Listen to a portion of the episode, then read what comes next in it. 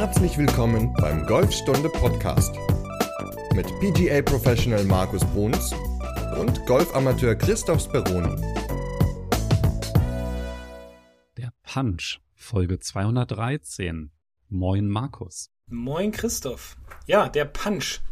Und wir reden nicht über den Punchschlag beim Boxen, wie wir es ja auch schon in der letzten Folge angekündigt haben, sondern wir reden ja über den Punchschlag beim Golf und was das überhaupt ist für ein Schlag, wann man den ansetzen kann, worauf man achten sollte. Und ja, darüber reden wir dann heute mal in Folge 213. Na, erklär doch mal, was ist denn ein Punch? Also hört man nicht so häufig, oder? Auf dem Golfplatz? Ja, man hört ihn nicht mehr so häufig. Früher haben wir ihn immer so genannt, ähm, so als ich angefangen habe mit Golfspielen. Heute sagt man einfach einen flachen Ball spielen. Ich glaube, das ist so mehr so die Umgangssprache heute, dass der Spieler sagt, ja, jetzt versuche ich mal einen flachen Ball zu spielen. Einige, die sich mit Golf ein bisschen mehr beschäftigen, die sagen dann doch schon nochmal Punch oder einen gepressten Ball oder irgendwie sowas sagen sie dann auch ganz gerne. Aber der Punch ist im Grunde ein flacher Schlag, der gespielt werden muss oder sollte oder kann, wenn zum Beispiel Äste im Weg sind oder Gegenwind. Oder ich muss Unterästen durch, so muss ich sagen. Kann man den auch Stinger nennen? Könnte man theoretisch auch sagen, wobei, ja, doch, noch kann man sagen. Weil das ist der einzige Begriff, der mir tatsächlich in dem Zusammenhang irgendwie begegnet ist. Also, dass man so ein, so ein Stinger zuschlagen, wobei der dann auch noch mal so ein bisschen spezieller ist oder der steigt dann auch noch mal am Ende so leicht auf, glaube ich. Ja, da ist ja äh, Tiger Woods Experte drin im Stinger schlagen, der dann am Ende ja noch mal ein bisschen höher geht und das ist ja so einer seiner Paradeschläge, wo ja schon viel drüber geredet wurde. Der steigt am Ende ein bisschen, er startet sehr sehr flach, geht dann ein bisschen mehr in die Luft natürlich am Ende, während man beim Punch doch versuchen sollte, den Ball so flach wie möglich zu spielen.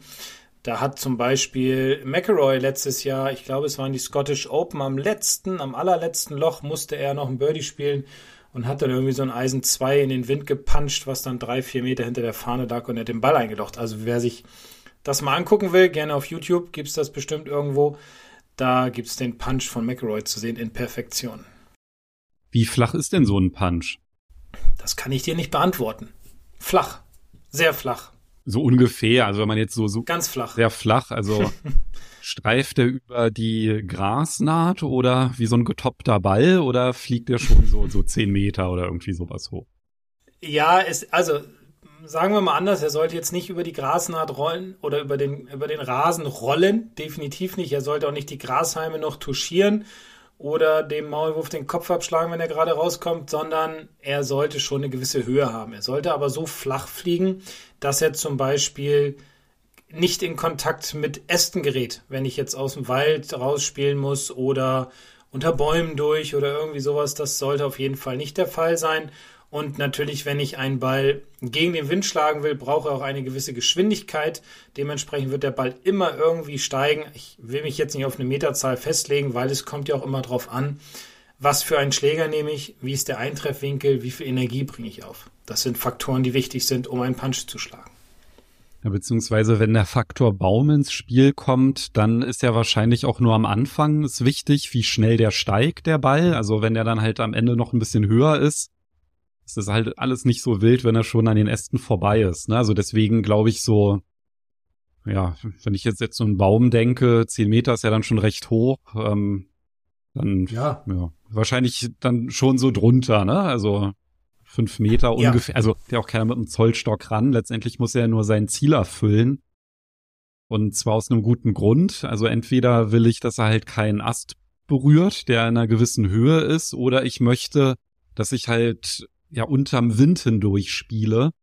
Und da ist halt erstmal je flacher, desto besser, aber nicht mit dem Dackeltöter äh, verwechseln. Also wenn man jetzt irgendwie mit dem Driver den Ball so fünf Meter nach vorne spielt, weil wenn man den nicht gut getroffen hat, dann war das jetzt kein Punch. Ne? So ein Punch, der fliegt auch schon eine gute Strecke, wenn er gut getroffen ist. Sollte auch schon vernünftiger Beikontakt sein. Also jetzt nur so ein getopptes Ding ist jetzt halt kein Punch. Ja? Also um nochmal zurückzukommen auf die Äste, ich finde es da immer, wenn wir schon dabei sind, weil das geht schon so in das Thema ja mit hinein, ist es immer ganz, ganz wichtig zu gucken, erstens, wie weit hängen die Äste ungefähr entfernt von meiner Position, von der ich den Ball schlagen will.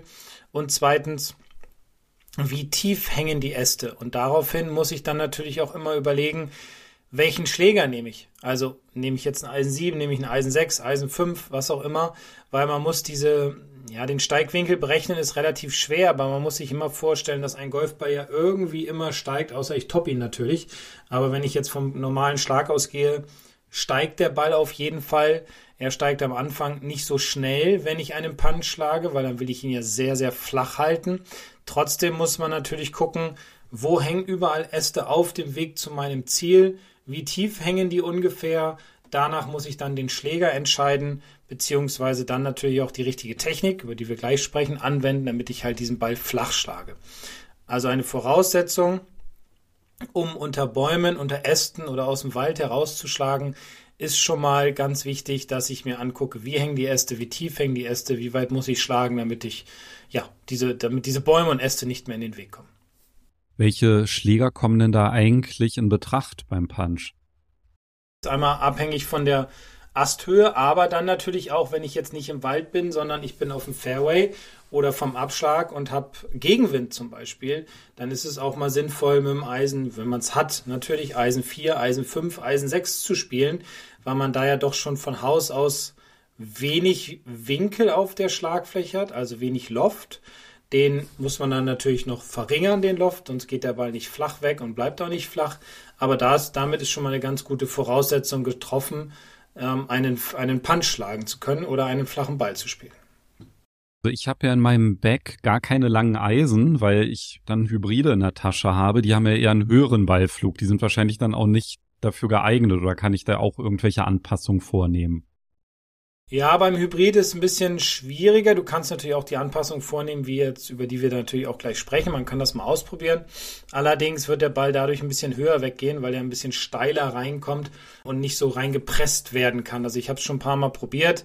Es ist nicht ganz so einfach wie mit Eisen. Ich finde es mit Eisen wesentlich leichter. Mit Hybriden kann man natürlich versuchen, den Ball einfach ja, wenn wir jetzt wieder im Wald sind, rauszuchippen, wenn man nicht weit spielen muss. Das ist natürlich schon machbar dann. Also dafür sind die natürlich auch ganz gut. Ja, also mit einem Hybrid kann man ja locker mal so einen 70 Meter Halb-Pitch-Chip äh, spielen. Ne? Wenn man da einen guten Ballkontakt hat, ist das gar kein Problem. Also wenn man gefühlt stupst man den an und dann hört er gar nicht mehr auf zu rollen, also gerade im Sommer. Aber der ist ja dann trotzdem so ein Stück hoch. Also wenn ich jetzt zum Beispiel meinen Eisen 7 nehmen würde, könnte ich damit einen Punch spielen. Also eher als mit dem Hybrid dann. Ne? Also das wäre schon geeigneter. Also wenn ich den jetzt auch über eine längere Distanz spielen will. Ja, definitiv kannst du auch mit dem Eisen 7 und dem Eisen 8 natürlich einen Punch spielen, weil es muss ja auch mal machbar sein oder möglich sein, mit dem Schlag einen Ball ins Grün zu spielen bei starkem Gegenwind. Das ist ja auch machbar damit. Natürlich ist es so, dass die Bälle dann wesentlich, was heißt wesentlich, aber sie fliegen höher als wenn ich jetzt ein Eisen 6, Eisen 5, Eisen 4 in die Hand nehme, weil halt automatisch schon ein bisschen mehr Loft drauf ist. Kürzerer Schläger führt zu ein bisschen mehr Geschwindigkeit, Ball steigt ein bisschen höher. Also es ist machbar. Du musst natürlich auch die Dinge an ähm, ähm, ja, beachten, die wir besprechen, was die Technik betrifft. Und dann kann man auch mit der 7 oder der 8. Punch spielen. Würde ich immer empfehlen, ja. Okay, aber prädestiniert wäre eher ein längeres Eisen. Ja, genau.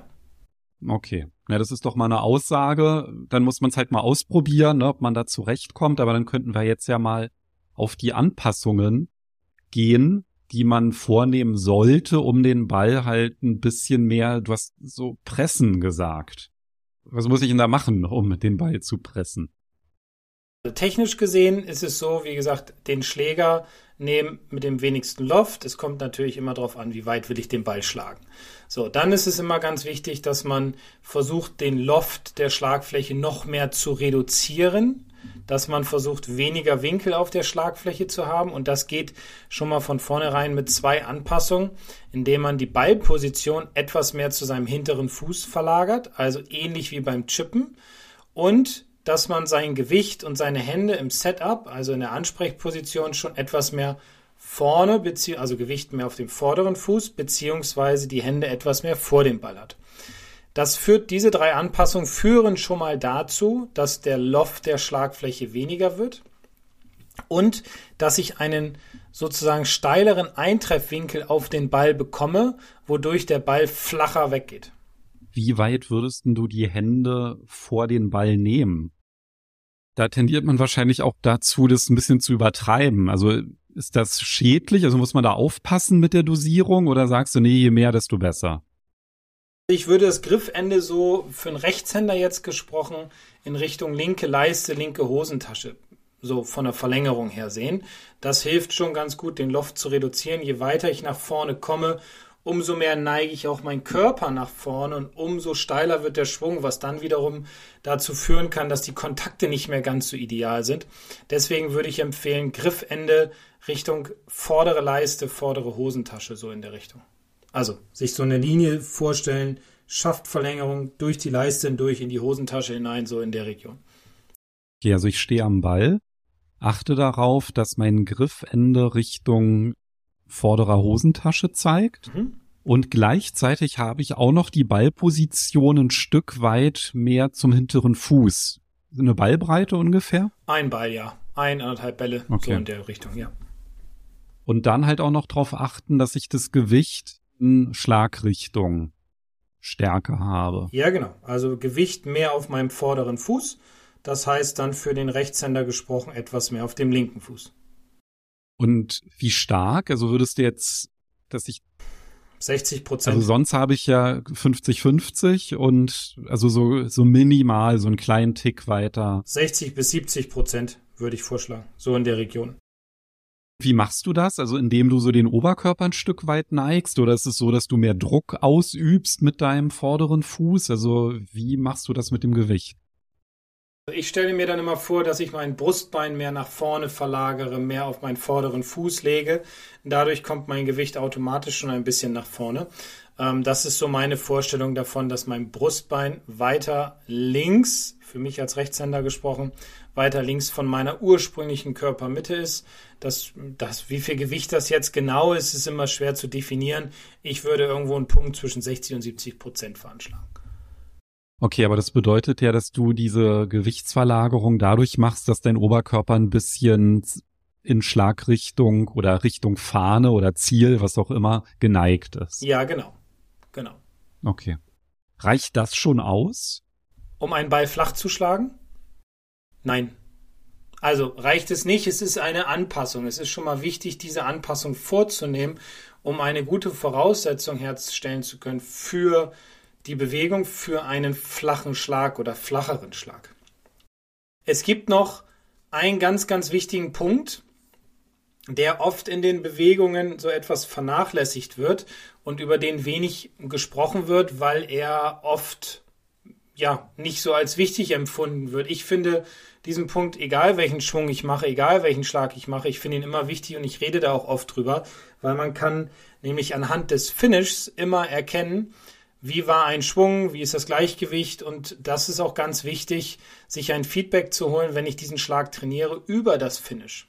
Weil im Finish möchte ich einen, ein tiefes Finish haben. Also das bedeutet, ich möchte nicht ein normales Finish haben, wo ich nach oben hoch rausschwinge, wo ich die Arme und die Hände über meine Schultern bewege, wo ich in diese schöne Poser-Position komme, die, dieses Foto-Finish sozusagen sondern ich möchte beim Punch einen ein tiefes Finish haben und ein kompaktes Finish. Also tief bedeutet, dass ich den Schläger versuche ziemlich tief nach dem Treffen am Boden zu halten und ich versuche mit meinen Händen und Armen im Durchschwung mehr nach links zu schwingen für den Rechtshänder gesprochen, also praktisch mehr um den Körper herum, so dass meine Oberarme im Finish enger am Körper dran bleiben. Das ist ein ganz, ganz wichtiger Punkt, weil wenn ich, wie gesagt, die Arme mehr nach vorne rausschmeiße, wenn ich die Arme mehr nach oben schmeiße, wenn ich den Schläger mehr nach oben bewege durch den Ball, dann führt das einfach dazu, dass der Ball natürlich auch mehr steigt. Wenn ich ihn aber mehr pressen will, muss ich mehr nach unten schwingen, Schläger tief halten nach dem Treffen, kompakt am Körper und mehr nach links schwingen. So eher so eine kompakte, enge Führung des Schlägers? Ja, das heißt, dass ich auch beim Ausholen jetzt vielleicht gar nicht so übermäßig weit aushole, sondern dass halt auch alles ein bisschen kompakter dadurch dann ist, ne? Weil sonst wird's ja dann auch schwer mit dem Schwingen, wenn ich da jetzt überschwingen würde beispielsweise. Ausholen Ja, gut, okay. Ich, das wirst du aber nicht, weil du natürlich schon deine, deine Gewichtsverlagerung etwas mehr nach oder dein Gewicht mehr nach vorne verlagert hast. Du sollst normal ausholen. Überschwingen ist natürlich macht keiner. Also wenn ich zu jemandem sage, versuch den Ball mal so flach wie möglich zu spielen, dann holen alle irgendwie nur noch halb aus, was sich für die meisten dann anfühlt, als würden sie nur bis zum Knöcheln ausholen, aber es ist dann halbes Ausholen.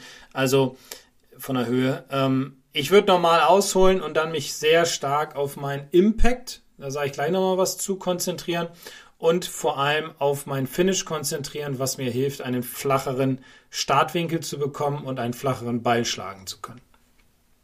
Ich habe jetzt halt auch gefragt mit dem Ausholen, weil du hast ja gesagt, dass man in einer Ansprechposition das Gewicht weiter vorne haben sollte. Das bleibt dann auch beim Ausholen so, ne? Also das ja. ist jetzt nicht, dass ich dann irgendwie rüberkippe und dadurch bin ich natürlich schon alleine in meiner Ausholbewegung ein bisschen eingeschränkter, als wenn ich jetzt, sage ich mal, mit einer 50-50 Gewichtsverteilung stehen würde am Ball. Nein, ich habe mein Gewicht vorne, das bleibt dann auch mehr vorne. Ich rotiere meine Schultern normal auf und dann, ja, achte ich natürlich, und das ist jetzt ein, eigentlich der wichtigste Punkt, achte ich mit auf meinen Impact. Das heißt, dass ich versuche, meine Hände im Treffmoment in eine ähnliche Position zu bekommen wie auch im Ansprechen. Und da habe ich die Hände ja schon vorm Ball. Und das versuche ich natürlich auch wieder im Treffmoment. Also ich versuche nicht den Ball hochzuschlagen, wie es ja die meisten Golfer tun, dass sie versuchen mit den Handgelenken zu löffeln, den Ball in die Luft zu schlagen, sondern ich achte darauf, dass mein vorderer Handrücken sich schön nach unten durch den Ball geht, als wenn ich auf den Ball schlagen will damit und dann dieses tiefe, kompakte, enge, kurze Finish, was halt beides dazu führt, dass der Ball flacher weggeht und dementsprechend entsteht dadurch der Punch. Kannst du das nochmal mit dem Handrücken genauer erklären? Geht es da um die Hand mit dem Golfhandschuh? Also Richtig. als genau. Ja, Rechtshänder mit der linken Hand. Genau, es geht um die Hand mit dem Golfhandschuh. Ja, das ist also für mich als Rechtshänder die linke Hand, für den Linkshänder die rechte Hand.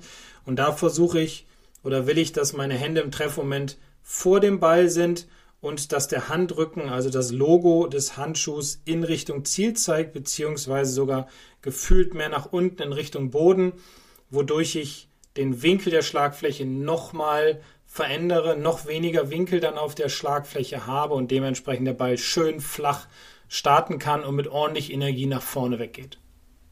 Ist das eigentlich auch eine gute Übung, wenn ich Probleme mit guten Ball oder Probleme mit schlechten Ballkontakten habe, so rum? Weil du hast ja das Löffeln angesprochen und das passiert ja sehr, sehr häufig eben genau mit dieser Vorstellung, ich muss unter den Ball kommen. Und wenn ich jetzt aber halt vorhabe, einen flachen Ball zu spielen, dann ist ja der Gedanke eher nach vorne schlagen. Und da könnte ich mir halt vorstellen, dass man da vielleicht sogar ein Stück weit überrascht ist, wie weit der Ball auf einmal fliegt, obwohl ich ja gefühlt gar nicht so weit aushole. Richtig. Weil meine Hände aber im Treffmoment natürlich viel, viel besser sind und ich dementsprechend auch einen guten Druck auf den Ball erlangen kann. Ne? Ja, ja, genau. Also ich habe jetzt tatsächlich flache Bälle jetzt nie speziell trainiert und ja, auf dem Platz, da schlage ich immer ganz gerne gegen die Äste, wenn die da sind, weil mir das immer erst zu spät auffällt, dass die im Weg waren. Aber klingt eigentlich nach einer ganz sinnvollen Übung, auch wenn man jetzt gar nicht speziell sagt, so, jetzt brauche ich in meinem Schlagrepertoire den Punch, dass man das dann halt trotzdem vielleicht mal ausprobiert, um halt so zu gucken, wie sich das auf die Ballkontakte auswirkt. Ja, also die Übung ja, kann man jederzeit anwenden. Sie hilft auch für den besseren Beikontakt bei normalen Schlägen vom Boden oder vom Tee. Also von daher ist dieses, dieser Punch eigentlich ein ganz guter Übungsschlag, um auch die Hände im Treffmoment in eine bessere Position zu bekommen. So angenommen, ich würde jetzt gar nicht speziell jetzt einen flachen Ball spielen wollen, sondern ich will jetzt, dass der normal fliegt. Dann müsste ich doch einfach nur wieder Ballposition ne? also nicht weiter hinten, das Gewicht habe ich 50-50 und dann könnte ich ja trotzdem mal versuchen, mit dem weniger weit ausholen, flach um oder eng um den Körper rumzuschwingen, weil das würde ja wahrscheinlich schon aus, ähm, ausreichen, damit der Ball einen Tick weit höher fliegt, aber mit einem viel, viel saubereren Ballkontakt. Ja, genau. Ballkontakt ist entscheidend. Du triffst den Ball wesentlich besser. Du hast einen ganz anderen Startwinkel dann, auch wenn du normal am Ball stehst und diese Übung machst oder versuchst, die Hände mehr vor dem Ball zu kriegen. Das ist ein, ja, mit, mit halbem Ausholen, mit halbem Durchschwingen, mit kompakterem Finish kann man auch natürlich einen normalen Schlag machen. Siehe zum Beispiel Tommy Fleetwood, der das perfektioniert hat, diese wunderbare Bewegung. Wie ich finde, ist das sehr, sehr hilfreich für ihn und für die meisten Golfer auch. Man muss es natürlich nur trainieren und man muss gucken, ob man der je, ob man der Golfer ist, der das auch umsetzen kann, ob sein Körper dafür geschaffen ist natürlich. Aber diesen Punch, darauf nochmal zurückzukommen, den kann jeder, den kann jeder spielen. Das ist egal wie. Man muss halt immer nur auf diese Punkte achten, über die wir gesprochen haben. Und ja, das auch trainieren auf der Driving Range. Also da haben wir auch immer drüber gesprochen, dass wir immer sagen, trainiert diese Schläge, über die wir sprechen, baut die immer mit in euer Training ein. Nicht immer nur dieses, ich nenne es jetzt mal stupide Bälle schlagen, sondern auch mal versuchen, 10, 12 wirklich mal versuchen zu punchen, so flach wie möglich wegzuschlagen weil nachher ist es auf dem Platz mal so, dass man in diese Situation kommt, man hat Gegenwind, ja, man muss unter einem Baum durch und dann muss man halt auch wissen, was mache ich in der Situation. Und je mehr ich diese Schläge übe, umso besser klappen sie dann logischerweise auch auf dem Platz. Du hast ja jetzt in der Regel immer gute Ballkontakte. Also jedenfalls löffelst du nicht. Wenn du jetzt einen mit dem Eisen 7 normalen Schlag machst, also ohne Anpassungen, und dann halt ganz bewussten Punch. Wie würdest du dann die Schlagweite vergleichen von beiden Schlägen? Carry oder im Roll? ja, splitte das gerne mal auf. Also Carry natürlich der normale Schlag wesentlich weiter als der Punch. Definitiv. Weil er ja höher fliegt, ja, weil ich mehr, ja, mehr Höhe auf den Ball bringe. Dadurch rollt er natürlich nach hinten raus nicht mehr so viel ähm, weil er schneller liegen bleibt. Ein Punch ist eher so ein Schlag, den ich gerne anwende, wie gesagt, bei Gegenwind, wo ich sehr flach den Ball spielen kann und dementsprechend auch viel Roll nach hinten raus bekomme. Und boah, ich, ich habe es noch nie gemessen, ich kann es dir auch nicht zu 100% sagen, aber ich würde einfach sagen, durch den Roll ist der Punch vielleicht länger, aber schwer zu definieren, schwer zu sagen ist der Punch jetzt erstmal von der Schlagweite noch nicht mal irgendwie ein Nachteil, selbst wenn wir ihn jetzt als Art Befreiungsschlag auch eingeordnet haben am Anfang, aber beim Gegenwind ist es ja so, dass wenn ich den normal schlagen würde, den Ball, und der kommt in den Gegenwind, dann sorgt halt der Gegenwind dafür, dass der Ball immer weiter steigt und verliert halt dann unglaublich an Schlagweite. Und das würde man halt auf jeden Fall durch den flachen Schlag ausgleichen und dann sogar ohne Längenverlust, so wie ich das jetzt verstanden habe. Richtig. Also ja, der, beim Gegenwind ist natürlich der Punch länger. Wenn wir jetzt nur über Eisen 7 sprechen, also jeweils denselben Schläger nehmen würden für Punch und für normalen Schlag, ist der Punch logischerweise etwas länger, weil er nicht so stark vom Wind angegriffen wird, weil beim normalen Schlag greift der Wind unter den Ball, dreht ihn dadurch mehr hoch, ja, und dadurch ähm, ist der Ball etwas kürzer. Da müsste man dann immer gucken, ob man dann ein oder zwei Schläger mehr nimmt, wenn man sich nicht wohlfühlt mit dem Punch. Ansonsten kann man auch das Eisen 7 nehmen und den auch draufhauen. Und ich ja, glaube, es, ich glaube, es ist ziemlich identisch. Aber ich will mich da nicht festlegen, ich müsste es tatsächlich ausmessen. Ja, also kommt er jetzt auch nicht auf den Meter oder auf fünf Meter nein, drauf nein, nein. an. Also ich meine, der Vorteil, der ist ja ganz offensichtlich dann bei Gegenwind. Worauf ich hinaus wollte, ist, wenn Gegenwind ist und ich schlag einen Punch, dann kann der auch gut mal so lang sein wie ein normaler Schlag ohne Gegenwind. Ja, ja, ja. ja. Also, dass ja, ja. das dann gar keinen Unterschied macht. Man muss natürlich dann halt nur gucken, dass der viel, viel früher aufkommt, der Ball. Ähm, dann halt auch noch recht viel rollt. Und das muss man natürlich dann einfach berücksichtigen beim Schlag, dass da ja die Bahn dann auch entsprechend frei sein sollte. ja, definitiv. Und dass halt auch, wenn man einen, Punch mal ins Grün spielt, dass man auch wirklich guckt, okay, ist da ein Wasserhindernis vorm Grün? Wie ist das mit den Bunkern? Wo steht die Fahne und so weiter? Das muss man sich natürlich dann immer genau überlegen. Vom Abschlag, wenn jetzt nicht viel im Weg ist, dann ja, kann man da auch gerne mal versuchen, mit dem Eisen einen Punch gegen den Wind zu hauen. Beim Schlag ins Grün immer darauf achten, wie ist die Umgebung. Also auf jeden Fall üben auf der Range. Also alle, ja. die ihr Schlagrepertoire erweitern wollen, können einfach genau das machen, was du ähm, gerade alles ausgeführt hast und alle, die Probleme mit dem Löffeln haben und könnten das vielleicht auch mal einfach mal testen und gerne auch mal Rückmeldungen geben, ob die Anpassungen vielleicht sogar dazu führen, dass die Ballkontakte viel, viel besser werden. Ja, auch eine wunderbare Übung dafür, definitiv. Von der Matte wie auch vom Rasen. Vom Rasen kriegt man natürlich immer logischerweise ein besseres Feedback. Ja, Mathe ist so halb gut, ne? Aber wird ja hoffentlich auch bald wieder wärmer, Hm. dass man dann Hoffentlich. von den Rasenabschlägen wieder schön spielen kann. Und ansonsten einfach mal auf dem Platz ausprobieren. Ja. Im Winter zwei Bälle spielen, hatten wir ja auch schon bei den goldenen Regeln gehabt. Mhm. Ne? Dann kann man es da auch einfach mal ausprobieren, wenn man es jetzt auch vorher nicht auf der Ranch gemacht hat. Ja, genau. Sehr gut. Worüber reden wir denn dann in der nächsten Folge? Das ist dann schon die Folge 214. Oh, da reden wir über etwas wirklich, wirklich, wirklich Wichtiges. Also da sind ein paar wichtige Punkte dabei und ich habe mal die fünf für mich wichtigsten Punkte im Bereich Etikette rausgesucht und darüber wollen wir dann in Folge 214 sprechen. So machen wir das. Dann hören wir uns nächste Woche wieder. Alles klar, bis dann. Bis dann. Tschüss. Ciao.